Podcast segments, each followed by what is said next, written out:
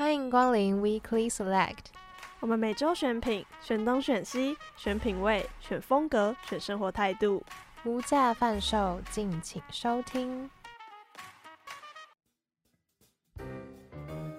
欢迎光临 Weekly Select，我是主持人 Giselle，我是主持人 Queena，跟大家介绍一下。我们节目的概念就是帮大家在每周挑选出我们认为值得讨论的时尚品味话题，并且邀请我们认为在当周主题领域里面有影响力的行家来跟大家聊聊。今天想跟大家聊的东西是咖啡。大家不知道早上有没有喝咖啡的习惯？我是超级有，最近升大学以后每天都喝一个咖啡。我觉得咖啡就是一个，我算是这一两年来喝的比较多，因为我之前。喝咖啡会心悸，就是哦，哎、欸，我也有哎，然后也喝不习惯，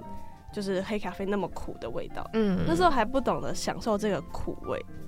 就会觉得啊，好难喝这样。嗯，但现在有慢慢慢慢就是在喝，然后会习惯它的味道，也会觉得很香这样。我觉得很神奇，它明明是一个算是苦的味道，但是就会越喝越喜欢，就是有点上瘾。对，然后会有那种小时候。都吃不了苦了，现在长大就 OK 这样，所以是长大的关系。小时候就是没有没有办法吃苦。我之前喝咖啡也会心悸，所以有一阵我都不会敢喝太多，不然就是喝加比较多牛奶的那一种。但是现在好像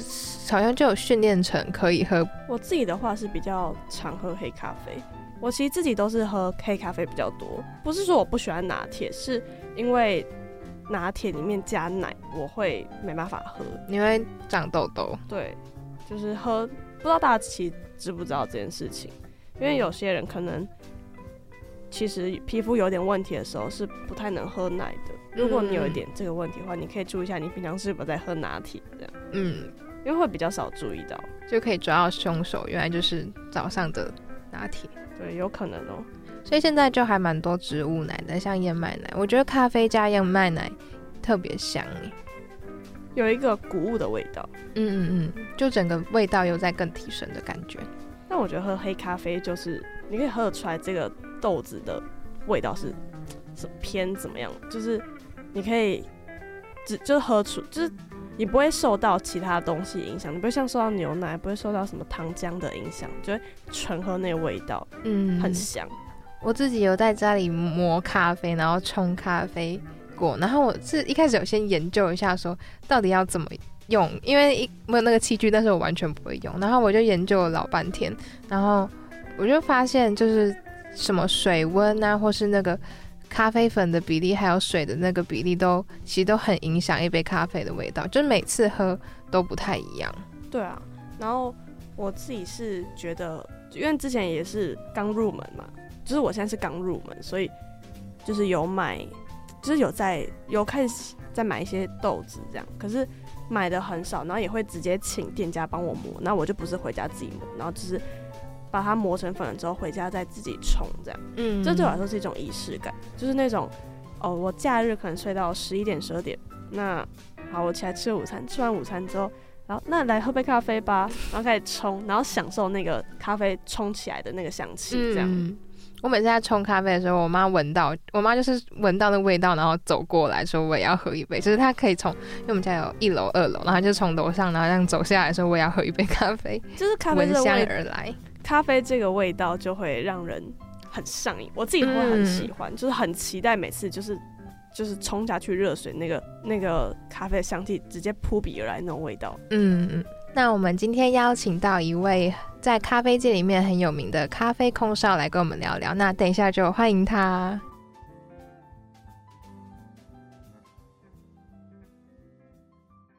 哎、欸，你这周要干嘛？干嘛突然问啊？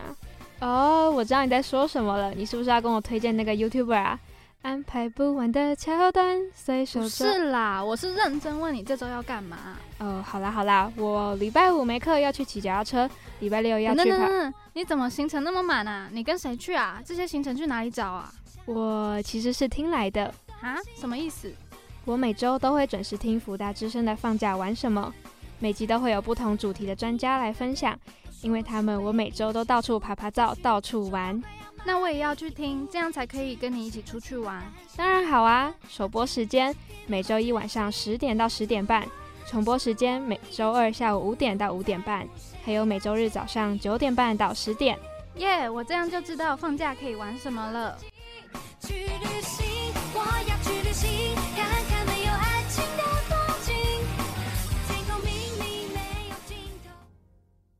某天，Krina 回家路上看见一间装潢漂亮的奇幻小屋，她好奇地走了进去。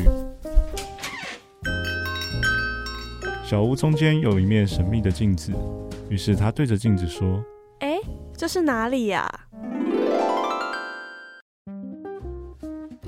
这里是 Weekly Select，我们每周选品，选东选西，选品味，选风格，带你了解时尚配件、生活小物、疗愈香氛，分享让你增加幸福感的重要元素。那你们这周选什么呢？你来收听不就知道了吗？Weekly Select 首播时间星期三晚上九点到十点，重播时间星期一上午十一点到十二点，星期六下午五点到六点。以及星期天晚上十一点到十二点，在 FM 八八点五辅大之声。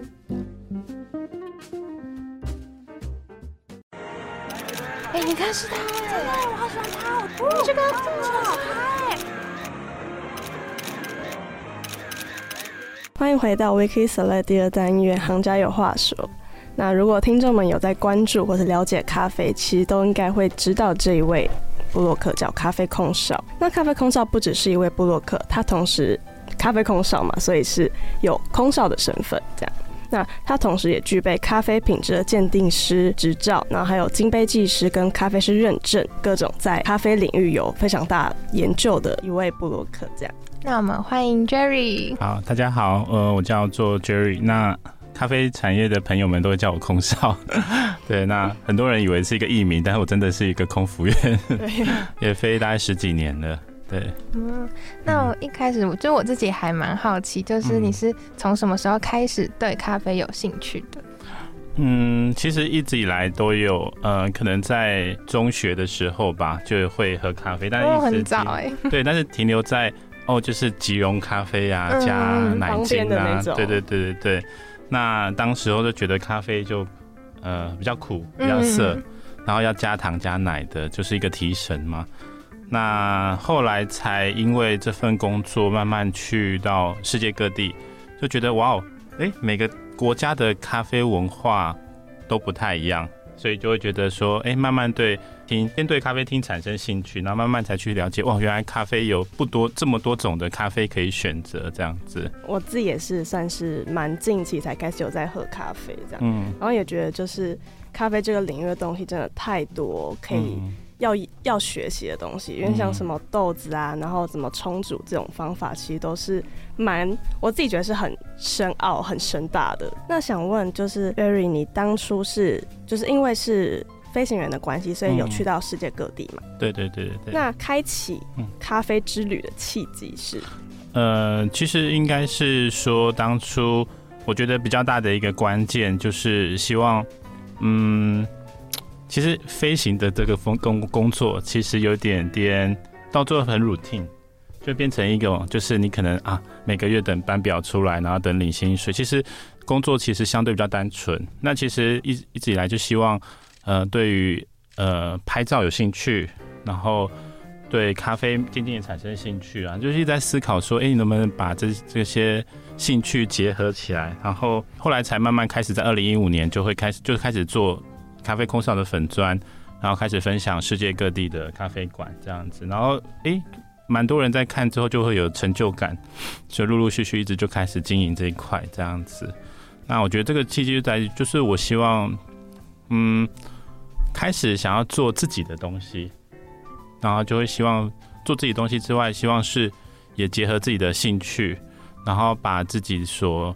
呃，如果如果未来真的是可以发展成一个事业的话，也蛮好的，就是做自己喜欢做的事情，然后又可以又可以赚钱，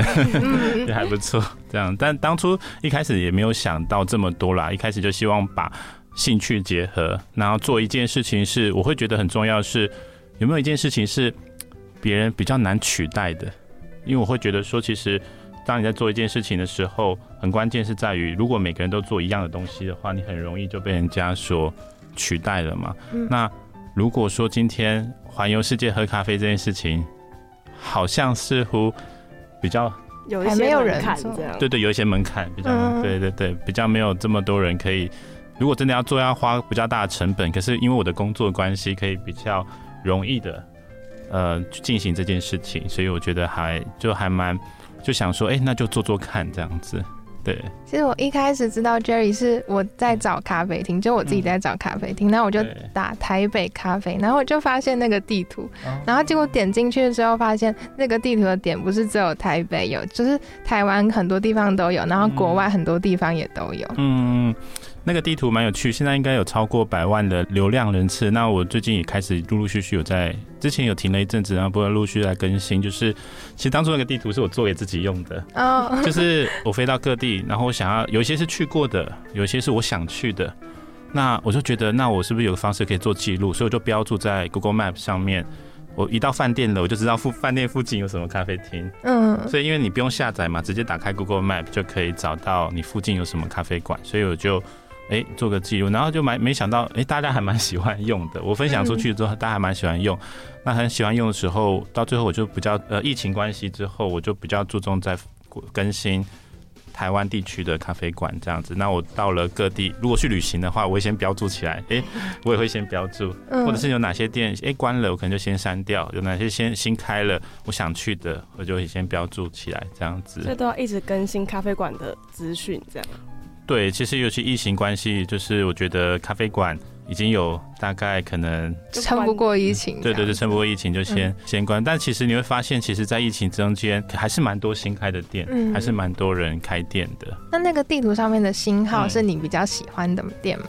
嗯、呃，有一些后来，呃，有有一些可能是自己会比较喜欢的地方。嗯当然还是有自己的一个私心的爱店，对私心的爱店，或者是，所以其实之后有一些像这之前有讨论到，就是说有没有一些新的计划，其实未来也希望把这些私心的店。变成一本口袋书的话，也可以分享给大家这样子。对，那这个部分的话，我们就最后再来聊聊对对对对新计划。对对对对。那想问 Jerry，就是您喝咖啡的时候有什么特别重视的地方？因为像我们一般人品尝咖啡，可能就是觉得顺口，然后就很喜欢。但是是不是有一些什么小技巧，可以更深入的去品尝咖啡？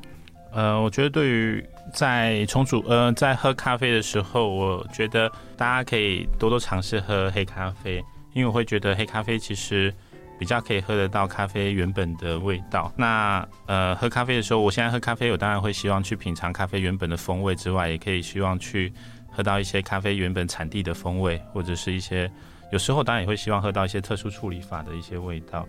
那其实就会有点像是呃，品尝一个咖啡，它有很多层次、很多风味的展现，其实是蛮有趣的。像一个颜色好了，蓝你看到一个颜色蓝色。可是蓝色有很多不同的蓝色是什么？那咖啡一样，咖啡的酸其实也就是说有苹果酸、柠檬酸，它的酸好不好？它的酸能不能支撑它的甜？其实这个都是可以去细细去品尝的。那我想，因为我自己刚刚有说前前面就是我是很新手嘛，嗯，那想问 Jerry，如果你到咖啡厅的话，嗯、你都会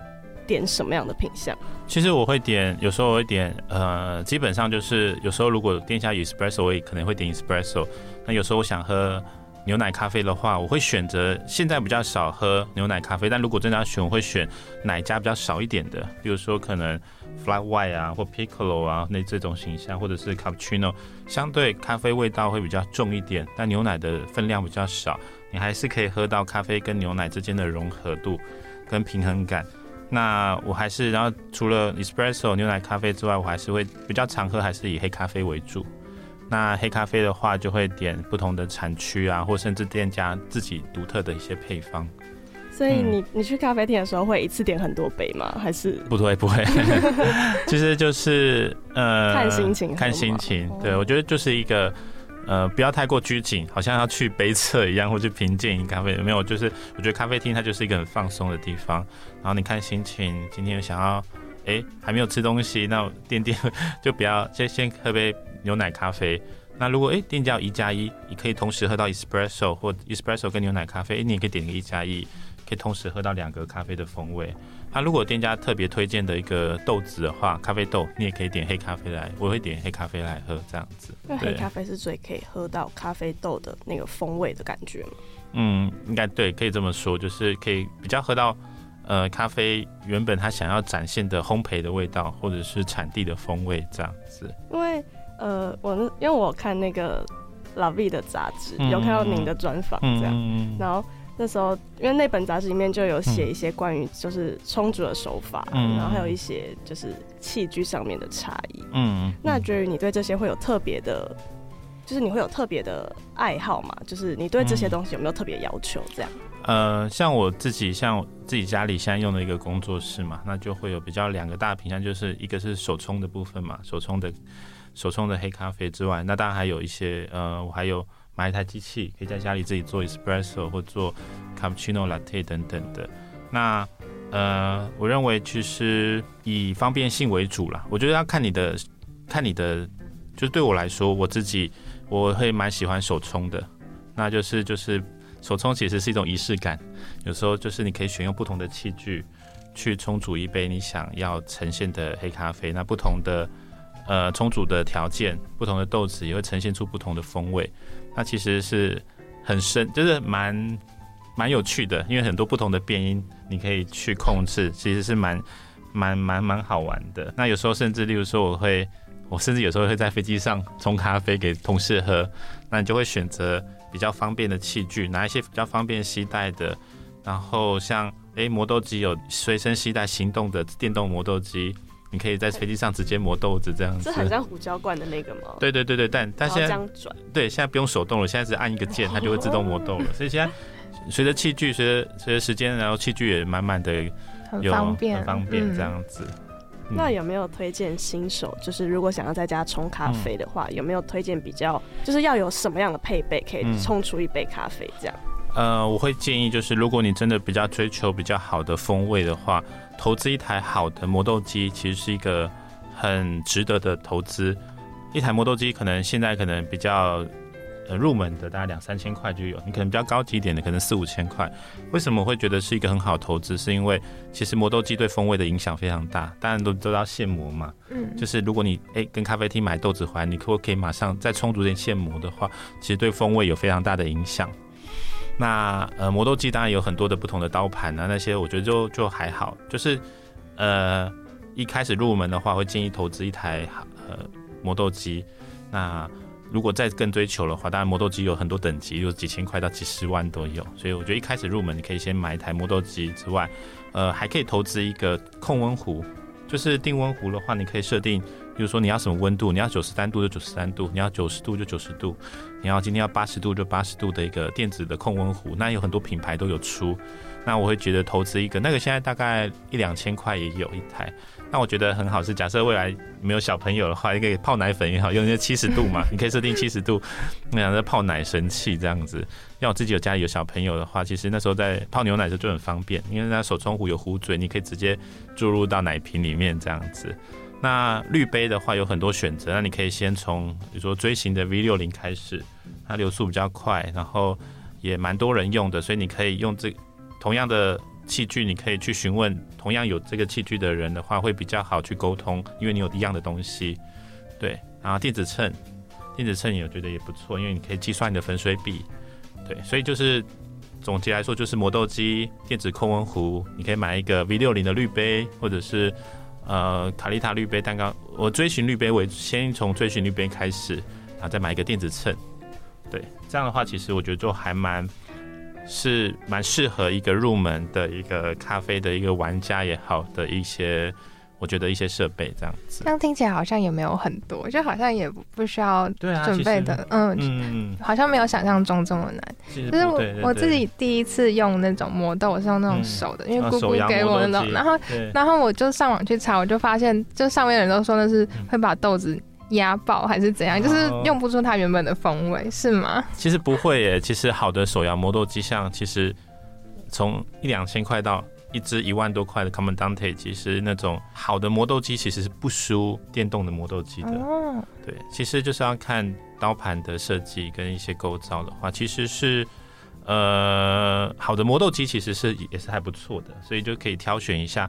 呃，市面上，但磨豆机就比较累了，就是嗯，对啊，磨一些减肥的话，其实会会比较酸，要磨比较久。对对对，嗯、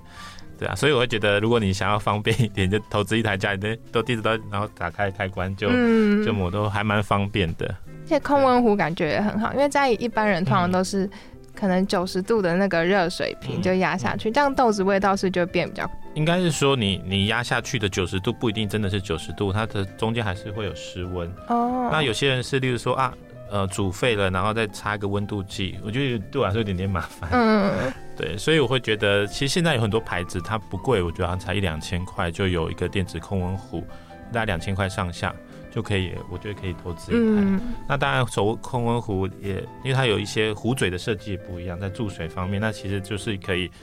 呃，那个也在萃取上会有一些影响，这样子。那这样子自己在家里试咖啡，是不是其实要？试蛮多次的，因为就是每一个条件都会影响到咖啡那个成品出来的风味是怎么样，没错。所以那想问空少，在家里通常会就是你会用什么样的方式？对对对，应该是说，假设好了，今天我呃没有假设，因为我自己烘豆，我有自己烘。那如果今天我去咖啡馆买了一包豆子回家，我当然第一步我会先问他们所建议的一些参数，例如说，哎，你建议我买你这包豆子，那我建议我磨到什么样的程度？那粉水比，例如说我要煮一杯咖，煮一壶咖啡的话，用多少的咖啡粉对应多少的水，然后大概什么温度，然后大概在什么时间内可以萃取完成，我觉得就可以去参照呃咖啡店家的咖啡厅的的的参数去做尝试。那假设如果说你觉得好，如果假设你觉得这个这个参数对你来说有点太酸或太苦，或者是你觉得风味来说。呃，其实你都可以透过你的粉水比去做调整，或是粉的粗细度去做一些微调，因为你有个基本的参数了嘛。咖啡厅一定会给你一个基本参数，然后再去做微调。那我自己喜欢的参数是大概一比十四、一比十五左右。你把它简单来说好了，就是一克的咖啡，你可以对应到十四、十五 ml 的水。那我通常假设我冲两人份好了，我会用两百克的咖啡豆。呃，不是两百克，二十克，二十克的咖啡豆，嗯、然后就大概三十 ml 的水，就比较好去计算了，就二十，然后就是乘以十五嘛，上这样这样。对对对，总水量我就可能抓在，呃，就是一比十五这样子的总水量去做，会比较好，然后再去微调。那我会看，如果假设诶、欸，这个粉你冲下去好像流的很慢，会塞住，那你就把粉再磨粗一点。那如果诶、欸、流太快，它的呃不到一分钟就诶。欸怎么就萃取完了，就到我一定的量了？那我就会把它再粉磨细一点，这样去做微调，这样就是每次每次去做自己喜欢的方式去调整，这样。嗯嗯嗯，觉得很有趣。稍微调，稍微调整一点点的变数，其实对风味都有影响。但你可以依照自己的风味，没有一定的对错，依照自己喜欢的风味去做调整。对，可以自己去不断实验，说怎样的味道是自己喜欢的。嗯，因为其实没有，当然。你说有没有对错呢？当我们在学咖啡的时候，有一个比较科学的理论，有一个金杯。你知道金杯的技师就是在讲，呃，有一个区间是一般人认为好喝的一个区间，所以它是有一个一个范围的。那我们可以透过一些科学的方式去计算出，诶，这杯咖啡好喝的范围在哪里？那当然这个就要你家里必须要有一个类似呃测咖啡浓度的仪器啊，然后再去计算你的萃取率啊什么的。可是我觉得。呃，只要你喜欢这杯咖啡，没有对错，没有这杯对，就是如果你、嗯、你本来就比较喜欢喝比较酸的，或比较喜欢喝比较苦的，没有对错啊，就只是看你怎么用手法去调整，就蛮像科学家那种一直在做实验的感觉。嗯，如果说你真的需要追求一个风味的极致的话，一定都会有进步的空间。比如说九十分的咖啡。你想，你觉得你自己就，那你可以要突破到九十一分、九十二分、九十三分。那所有的变因，比如说水质的选择啊，水的选择，然后呃，咖啡，比如说你咖啡豆的养豆的时间啊，咖啡豆烘焙的程度啊，或者是呃你在萃取时候的一些水温啊，跟你的手法，都会对咖啡有所影响。那个就是更细致的部分了。那想问 Jerry，你自己对咖啡豆的产地或者烘焙程度有什么样的偏好吗？我自己目前来说还是偏好，当然我还是比较喜欢非洲豆的一些花香跟果酸的调性。那我之前也有去呃，中间中间有一年我是在咖啡的公司上班，就是没有当空服员，后来才又回到空服员。之前是在香港的航空公司，那后来回到台湾的航空公司。那中间有一年在台台湾的咖啡公司上班的时候，有去了三次哥伦比亚。那我也很蛮喜欢哥伦比亚的咖啡，因为哥伦比亚的咖啡的厚实度啊，然后近期以来它有很多的特殊处理法，我觉得都还蛮好的。那呃，哥伦比亚咖啡其实。那呃，如果说是以烘焙程度的话，我还蛮比较，现在还是比较喜欢喝比较浅焙，然后浅中比较相对的可以喝到呃咖啡原本的产地的风味的话，也可以比较有多一点丰富的一些果酸啊、花香的调性这样子。那像有一些伊索比亚的有一些产地，其实你可以蛮明显喝到，或者是咖啡的品种，像 Geisha 好了一些咖啡的品种，可以喝到比较明显的花香。那在浅焙的。的程度会比较容易展现这样子的风味哦，所以如果烘焙的程度太过的话，它的嗯，算它其他的五味吗？还是嗯，应该这么说好了。我觉得你把它比喻成，我常常会比喻像牛排一样，如果牛排全熟的话，是不是很多味道都流失了？嗯，那为什么牛排喜欢吃三分熟、五分熟？是因为我们希望保留牛肉原本的一些口感跟风味嘛。咖啡也是，其实咖啡为什么现在近期很多人喜欢喝？浅焙的咖啡，就是因为希望保留更多咖啡原本的味道，所以就会呃以浅焙的方式去做烘焙，希望把更多原本咖啡原本的风味可以展现的出来。所以各地的产的咖啡豆的味道都会因为他们的季节或是那个地方的地理特性有所不同。没错，没错，没错。精品咖啡其实有点在的本质就是在讨论，就是单一产区或单一国家或单一品种。它希望所呈现出来的风味跟味道哦，就是每个有自己的特性。没错，没错。那口感的话，因为有些是偏厚，有些是就是清爽的。嗯，那 Jerry，你有特别喜欢哪一种吗？嗯，我现在其实比较喜欢喝稍微比较清爽一点的。那嗯，口感这件事情有时候很难去描述。简单来说，好，你在喝一杯水或一杯牛奶的时候，你会发现水是不是很薄？可是喝牛奶的时候，口感是不是很厚实？所以当我们有些人在描述说口感这件这件事情来说的话，很难去描述。你就把它想象成你在喝这一杯的时候，比较像牛奶的口感，还是比较像水的口感？因为水就很薄嘛，没什么厚实度。可是你在喝一杯牛奶的时候，就是有厚实的感觉。那呃，对于我来说，我现在会比较喝比较喝清爽一点的，比较没有有些比较说比较没有负担这样子。因为 Jerry 拥有咖啡品质鉴定师跟很多的咖啡师认证，可以请您简单帮我们的听众介绍一下有关于咖啡需要具备的一些小 tip。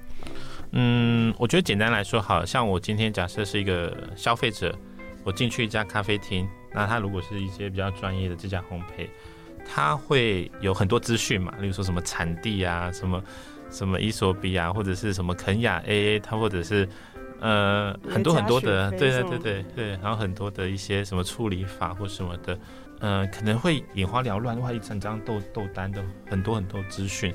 可是我觉得你可以先从咖啡的一些产地先去先去了解，例如说今天是非洲豆，或者是中南美洲豆，或者甚至是亚洲的咖啡东，台台湾的咖啡豆，其实现在产区的风味还是多多少少还是会有一些区隔性，非洲的风味会比较多一点。花香、果香、果酸的调性，中南美洲的一些厚实感、巧克力、坚果调性，那亚洲的一些咖啡豆可能会有一些，这不一定啊，当然是看种植的环境。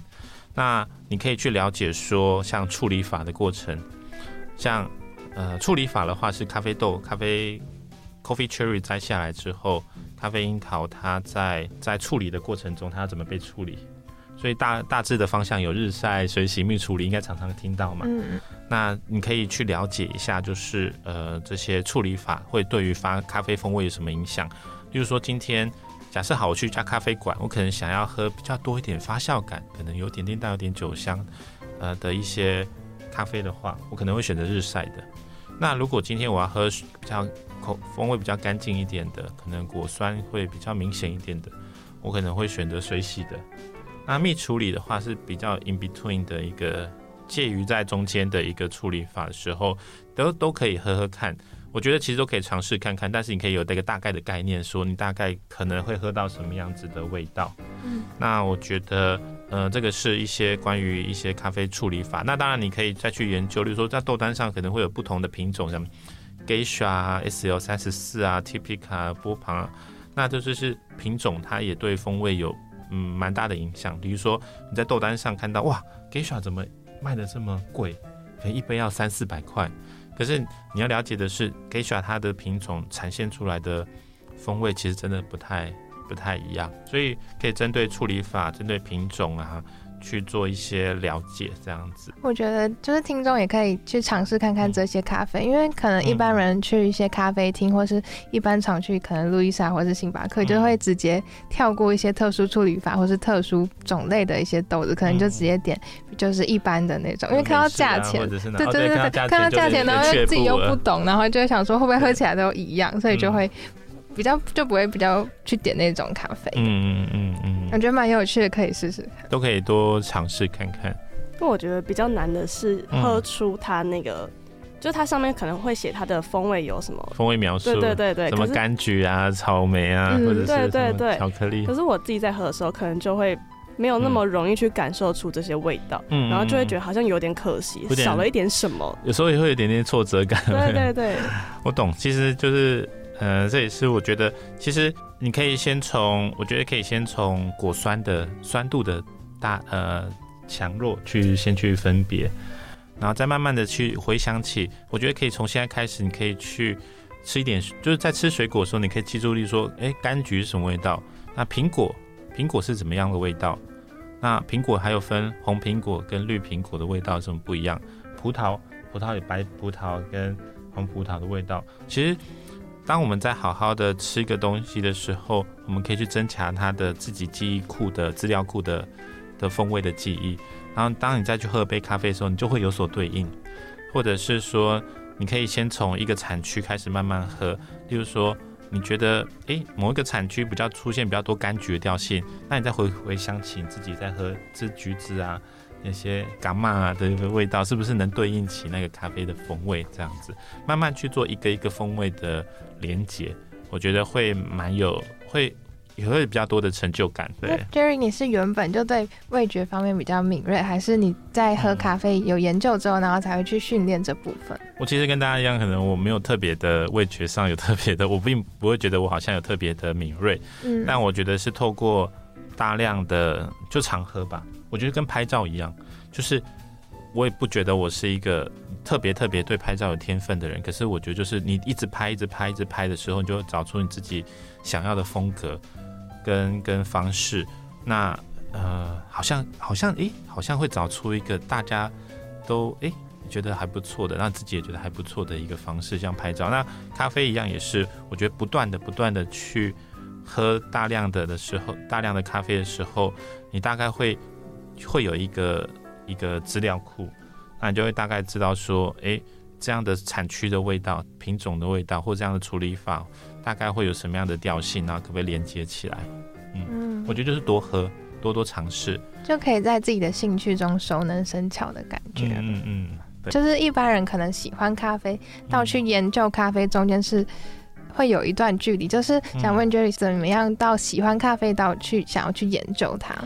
呃，我觉得比较关键在于，呃，二零一五年还是二零一四年，我就开始去参加咖啡展，世界的咖啡展，就是每一年他们其实都会有咖啡师大赛，世界咖啡师大赛。然后我是先从义工做起，因为义工的话，在那边做义工其实就不用门票，那门票还不便宜，嗯、所以就可以去。你在那边做义工的话，你就可以去参加那个咖啡展的。的，你就可以在现场，他会分配跟任务跟作业给你，可以志工可以报名，那我就报名就是冲煮 bar，因为那个咖啡展就会有免费的咖啡可以喝，然后你就需要志工在那边冲煮咖啡，所以就对我来说，这是可以跟世界各地的人志工做交流，然后嗯、也可以喝到赞助商所提供的咖啡，然后也可以认识到很多不同的咖啡咖啡人，然后你可以接触到各种不同的咖啡器具，因为每一年咖啡展都有最新的器具，然后我就先从呃志工开始做起。然后慢慢的、慢慢的，我觉得其实就会，你就会想，想要更了解。然后我是希望走一个比较正统的教育的一个系统。其实咖啡有很多的系统，例如说有些人会拜师，一些可能咖啡厅的师傅的，然后比较他们有他们特殊的手法。可是我希望是以更科学的方式去解释这杯咖啡为什么好喝，它有什么样的风味，有一个有一个系统性的。所以我就选择了去上 S，那时候还是 SCAA 的课，现在 SCA 跟 SCAE 已经合并了，变成 SCA，就是精品咖啡协会。以前是美国精品咖啡协会跟欧洲精品咖啡协会。那这两个协会整合了之后变成 SCA，那我以前是比较拿 SCA 的课程，那现在整合之后我也有也有去拿一些课程，就是我希望透过比较正统的咖啡的训练去让我更了解，我就其实应该发，我不想要只是一个布洛克，只是拍拍照，只是去咖啡厅好像拍，就是给大家知道说这里有一间很好喝的咖啡厅这样。对，但是我我自己本身我希望可以更了解咖啡这件事情。那我会觉得需要花时间，需要花一点，花一点，花时间去了解这样子。那取得证照，我并不会觉得有证照就了不起或怎么样，只是对于我来说，它只是一个了解咖啡的方式而已。嗯，那我会觉得是一个比较有系统性的方式。嗯。就它是会授课，然后最后考试通过就可以取得证照。对，那咖啡的证照也蛮多种，例如说像你们所说的咖啡品质鉴定师，那时候一张还蛮贵的，这样要八万块。哦。那一张就是那有很多个很多个考试，那像呃咖啡证照有像烘焙的证照、咖啡师的证照、金杯啊，甚至也有些很多蛮多不同的证照，冲煮啊或者是感官的证照。那其实呃我会觉得就是看你对。哪一个方面有兴趣？不管你是在咖啡产业里面的人，想要多精进你的知识，或者是你应该刚入门，你想要更了解，我觉得都都可以去去了解看看这样子。因为我一开始就是我刚刚讲到，我姑姑有送我那个手磨的，然后我就开始去上网查，然后我就发现咖啡的知识就是很渊博，然后就有点却步，就会有点就是想说会不会就掉入这个坑，然后要花很多钱。没有，我觉得其实不用，就证照，其实我觉得坦白说，就是你。没有未来，没有一定要从事这份呃产业的话，我觉得可以慢慢，不一定要拿证照啦，就是可以可以慢慢的去学习。还是有些课程是不不用没有证照的课程也可以。有时候有些咖啡厅他们也会开课，我也蛮建议去上的。嗯、你可以先从呃充足的变音开始学起，怎么样充足一杯好的咖啡？诶，怎么样的温度啊，手法啊？咖啡豆的品尝啊，开始学起。那其他像更深入的，像烘焙啊，咖啡烘焙，或是咖啡师，像或甚至像咖啡的意式咖啡的萃取或拉花那些的，比较进阶的，可以在后面这样子。先从咖啡怎么样冲煮一杯咖啡开始，我觉得是蛮好的一个入门。对，那刚刚有讲到 Jerry 有去各，嗯、就是有去各国，然后去寻豆。嗯、那我们想问你在寻豆的过程中有什么比较特别的经历？然后有去过哪些国家？呃，那时候经呃，我目前去到的产地主要是有呃，瓜地马拉跟哥伦比亚，中南美洲，中南美洲为主这样子的原因，是因为那时候呃，中美洲经贸办事处有邀请，然后做一个一个参访。那是去瓜地马拉，那哥伦比亚是因为那时候，呃，去在咖啡公司上班，做了一个帮忙协助做一个生豆的咖啡生豆的品牌，所以有机会去到哥伦比亚。那我觉得去到产地，你就会真的了解，其实，呃，咖啡农真的蛮辛苦的，一杯咖啡真的得来不易的原因，是因为，呃，咖啡豆的生长会因为很多的条件跟。像举例来说，之前咖啡豆价格，现在咖啡豆价格比较高了，可是之前咖啡豆价格很低的时候，他们甚至会把咖啡树砍砍掉，改种其他作物，因为不划算，赚不到钱，没有错。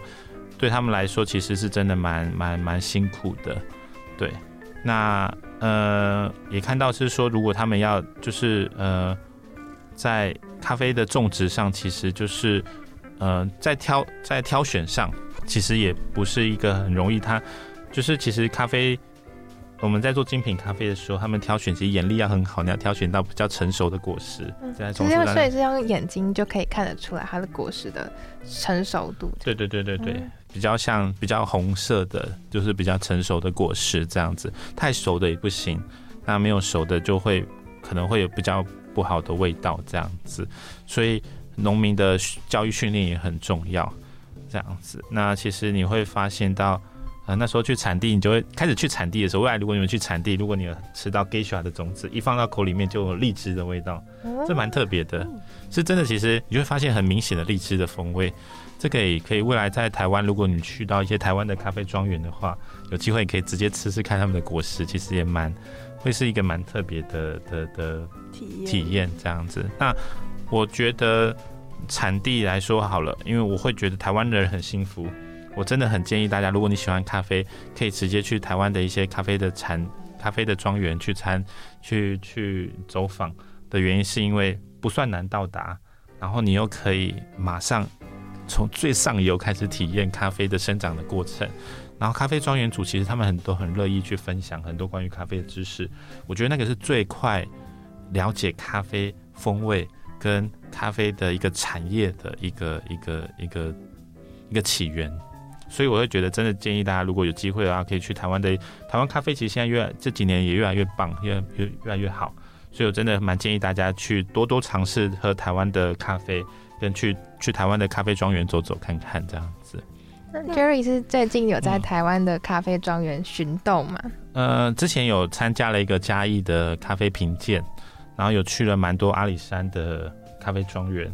那其实台湾台湾的咖啡庄园其实有很多很蛮有名的，周雾山呐、周竹园呐的一些，像我们之前在有喝到一个名扬园呐的的咖啡，其实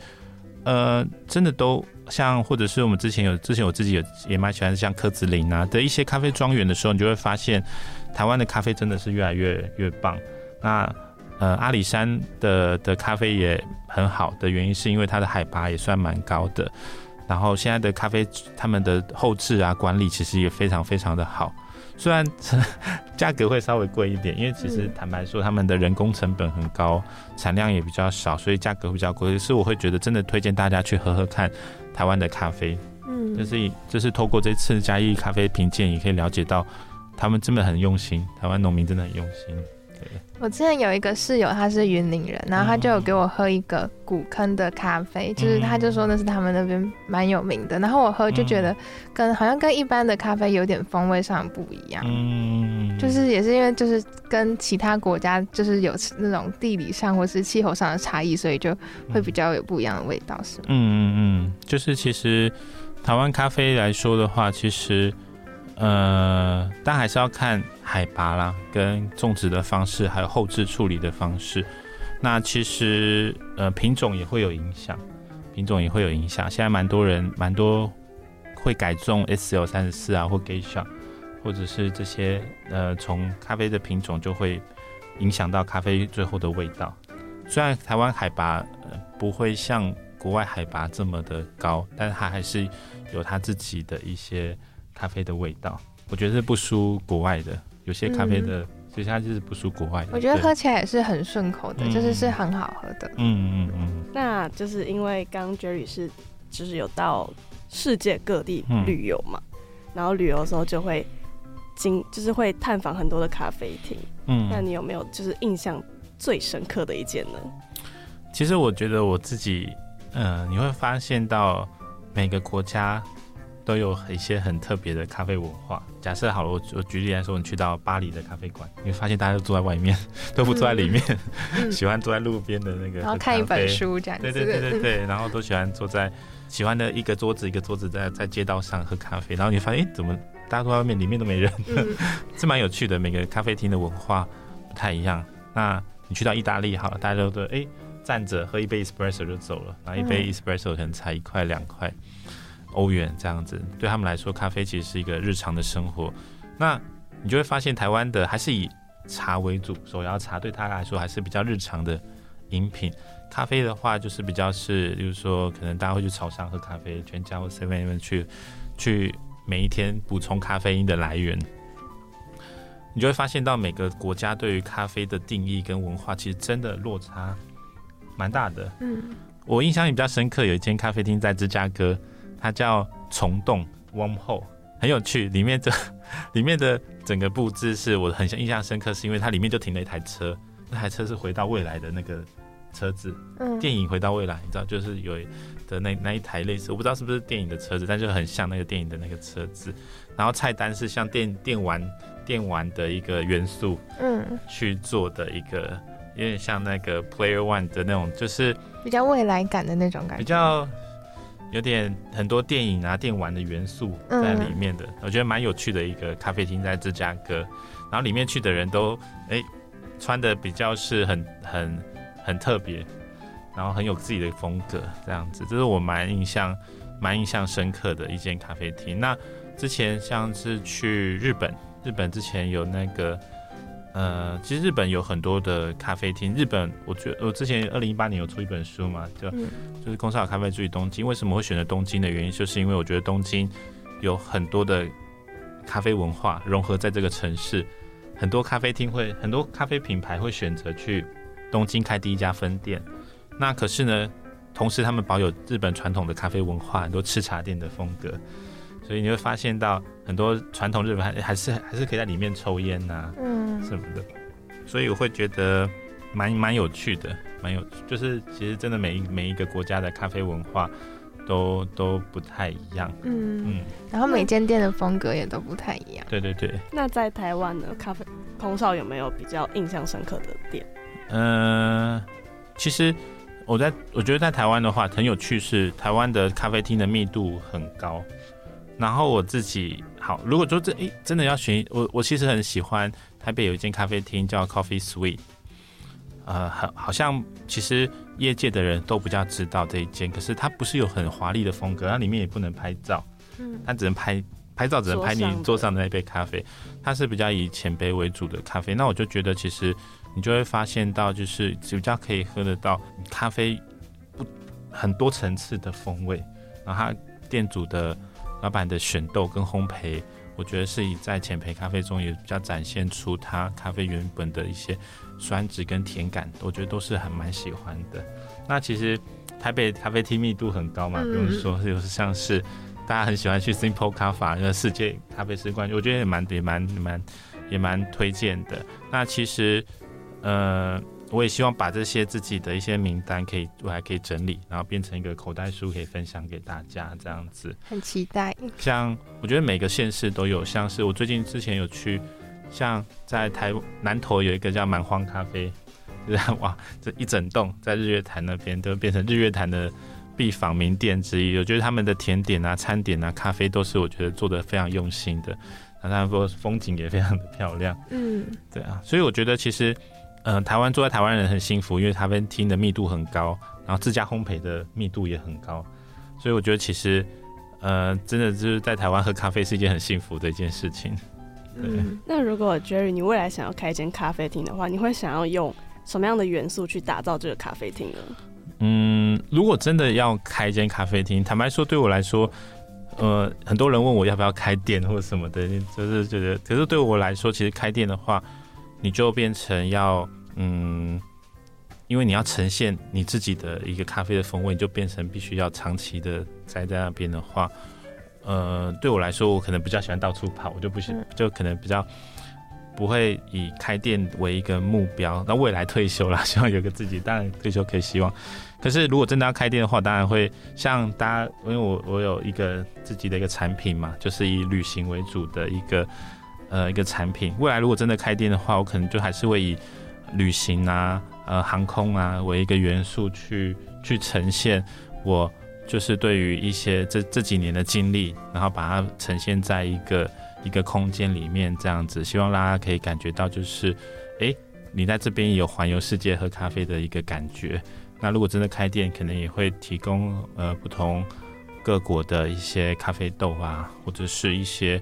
呃，可能会有一些咖啡的文化，甚至我之前想过，哎，未来在疫情过，大家就会想要旅去旅行嘛，可不好不好？一，来我的咖啡厅，你就可以得得获得很多旅行的资讯。对我来说，其实也是一个人与人之间的交流，我觉得蛮好的。我可能会朝这方面去努力。如果真的要开店的话，对。那好像真的很少，就是比较少人会有机会可以到那么多个国家，然后去品尝那么多的咖啡豆。嗯、如果它可以变成一间店的话，我觉得应该会蛮多人都会很想去。我觉得就是可以帮大家省掉做很多功课的，嗯、就可以还有机票钱。对对对，就是可以让大家可以在这边获得很多，先出国之前就可以先获得很多旅行的资讯，因为我相信空服员。最最会吃的，他们有很多自己对于对口袋名单哦，真的是我很多同事，他们真的很会吃，很会找地方。然后每去到一个地方，他们都会知道哇，哪里有好吃的餐厅，还有好的。我我就会推荐咖啡馆啊，咖啡馆就交给我负责，然后他们餐厅的话就交给他们去推荐这样子。嗯、那目前 Jerry 是有自己的自自自宅工作室对吗？啊，还还没有对外开放，还没有对外开放，但是就是目目标就是未来可能会采取预约制，但还不一定。就是我觉得，我觉得希望我的产品线更完整，因为目前是推出了一款我自己的的配方，那就是以城市风味为主。那未来我希望有更多城市的味道的时候，有一系列的时候才让，希望可以让大家可以来一个地方可以慢慢喝的概念这样子，对。因为那个第一个产品是温哥华配方，嗯、因为知道空少是加拿大人嘛。对对对对，对。那想问你在配加拿大，就是温哥华这个配方的时候，是怎么样的灵感来源呢？我觉得对于我来说，就是一个我在这次的风味定调上，我就希望就是一个，因为温哥华就是一个很适合居住的地方，很舒服，所以我就觉得我希望这杯咖啡是很舒服的，让大家没有负担的，然后会。带有一点点的酸，一点点的风味，就是它是一半的非洲豆，一半的中南美洲豆，所以你还是可以喝到一点点的果酸，但它是比较均衡的，比较平衡的，所以就算你怕喝酸的人，你还是可以喜欢这杯咖啡。那对于我来说，咖温哥华就是一个多元。为什么选择配方？原因是因为，也是因为为什么有中南美洲豆或非洲豆，也是因为温哥华就是一个多元文化融入的城市，有很多不同的人都在那边生活，有亚洲人，有印度人，有。当地的吧，就是很多多元种族的一个融合的一个城市，所以也希望透过这样的配豆、这样的味道，去呈现我自己当初就是小时候移民到加拿大的一个一个风味，这样子，像是一种记忆的回顾。对对对对对对对对。啊，那未来有打算还会继续推出其他城市的配方豆？嗯嗯，就像呃，未来可能也会想要推出，例如说像是。呃，非洲豆啊，就是说我们有飞，我们以前有飞约翰尼斯堡，呃，去对于非洲的一个丛林的一个印象，或者是我去日本东京，可能喝到一些还不错。我认为很多生培没有不好，就像生培有是有很好的，或者是很很好喝的生培。那我觉得在日本喝到的比较多的呃生培的咖啡，也让我蛮有印象的。所以未来可能也推出一个类似京都风味或东京风味的咖啡这样子。嗯非常期待。那我在我的产品上就会有很多的呃旅行的元素在上面，这样子。外包装也是以行李箱为概念的。对对对，一个行李箱、嗯、上面有旅行的行李条，嗯、然后有一个飞行的飘带。嗯、那飞行飘带可能有在关注航空的话，会比较有概，比较有比较有感触。那个那个飘带就是在飞机上，我们在做门的时候会有一个警示的一个飘带，或者是飞机上有一些。地方都会有一些飘带的一个展现，这样子，对，警告不要飘带这样子，对对对对。对，就是融合了各种您自己在就是航空产业跟咖啡产业的，嗯嗯，就是历年来的精华，然后融合成一个产品。没错没错没错，然后就希望，呃，自己，因为我以前是读室内设计，我对我希望这个东西很好好看的，有质感的，所以我就会。所以包装成本虽然有点高，不过就希望呈现一个好看又好喝的一个产品给大家。就是咖啡豆的风味也是跟烘豆师一起去讨论的之外，从外包装的设计也是给我就请设计公司给他们我自己的想法，他们才实现出来。那最后就想、嗯、就是想问 Jerry，最后有什么呃对未来有一些新的计划吗？嗯、呃，就刚刚有说到，其实我一直很想要做一个 project，是呃你在伦敦有一个。有一本书叫《London Coffee Guide》，它是一个口袋书，它每一年都会更新。那里面大概一两百间咖啡馆，小小一本的，不大。我其实很想做一个，就是台湾 Coffee Guide，就是一个台湾咖啡厅的指南，这样子让大家可以呃很容易的，就是甚至外国人来台湾玩，可以很容易找到当地县市，如台北市或新北市，或者是呃台中、台南、高雄有哪一些咖啡馆可以去。的一个指南这样子，那未来这希望希望这一新的这一年可以，呃，可以推出这样的一个口袋书，大概一百，我预预计大概一百五到两百间的咖啡馆，可以可以跟大家分享这样子。嗯，我觉得这是一个对于这个国家、这个城市的咖啡产业还有观光产业是一个很好的推广。没错，没错，就希望就是其实是真的是希望做中英文版本，然后就可以给外国人来台湾，如果他喜欢咖啡，喜欢咖跑咖啡厅，他就有一个这样子的一个参考，可以让大家可以很容易的找到当地的咖啡厅这样子。嗯，就是可以把这个城市打造成一个很完整的咖啡城市。没错，没错，没错，没错。而不只是只有米其林的，可能咖啡也可以有类似类似这样子的名单的概念，这样子。嗯、那最后想问说、嗯、，Jerry，你曾经说过咖啡是你的生活，嗯，这句话让我觉得很印象深刻，因为就是自己的生活被一个自己所热爱的东西包围着，是一件很幸福的事情。嗯，那想问，咖啡对您来说，那个意义所在是什么？嗯，我觉得渐渐的，渐渐的，它会变成是我当然，当然最重要是早上不喝我会头痛 一个必需品的之外，可能它慢慢也变成是我一部分的一部分的事业，那一部分希望发展的未来的一个方向。那其实我喜欢这件事情，不只是它是一个呃一个可以可以细细去品尝的事情之外，它也是跟与人与人之间的连接。我透过一些咖啡，我就可以认识认识一个。呃呃，透过这不同，透过咖一杯咖啡，其实你可以连接不同的产业。那透过这个这个这件事情，其实我觉得可以可以呃可以有一个生活上的目标，然后你可以去完成，然后这是也是我的一个热情，然后也可以呃希望透过我喜欢拍照，透过照片去分享我看到的一些咖啡馆。那我觉得人生会渐渐的会变得有一个目标。那个目标你想要去完成的时候，你会对生活更有动力。然后，如果真的也可以赚钱，那当然太好了。如果对，可以带来你自己的一个你一部分的收入也是很好。所以就变成是我希望这件事情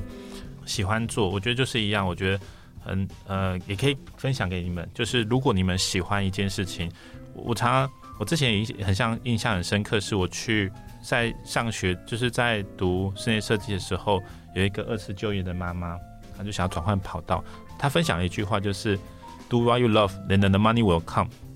就是你做你热爱的事情的时候，其实相对的你就会赚到钱。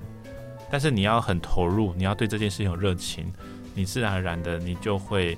有有有有有有有收入啊，有有一部分的，但是你要必须对这件事情有非常有有有热情，这样子做到一个程度，全世界都会来帮你。没错，没错，其实也是一样的概念。今天访谈差不多就到这边告一段落。嗯、那谢谢咖啡空少今天愿意来福大之城，